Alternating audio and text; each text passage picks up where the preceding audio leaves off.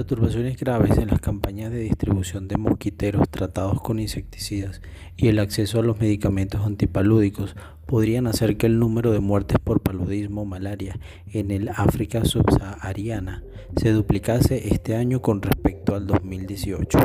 Así lo indica un nuevo análisis de modelización publicado por la OMS y sus asociados de cara al Día Mundial del Paludismo.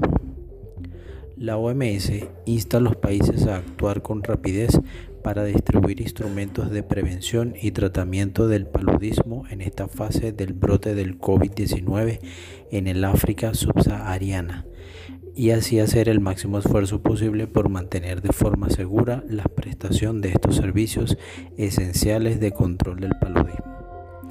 El análisis tiene en cuenta nueve posibles situaciones de perturbación del acceso de los instrumentos básicos de control de paludismo durante la pandemia en 41 países y estima los incrementos de casos y fallecimientos que podrían suponer.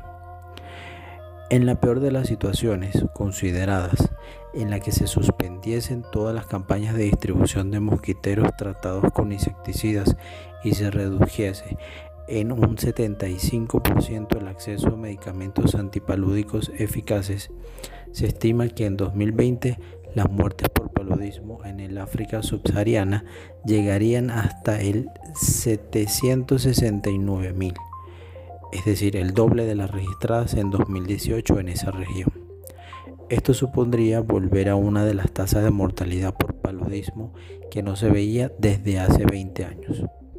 Según el informe mundial sobre el paludismo en el 2019, en el África subsahariana se registraron en 2018 aproximadamente el 93% de todos los casos de paludismo del mundo y el 93% de todas las muertes por esta enfermedad. Más de dos terceras partes de los fallecimientos correspondieron a niños menores de 5 años.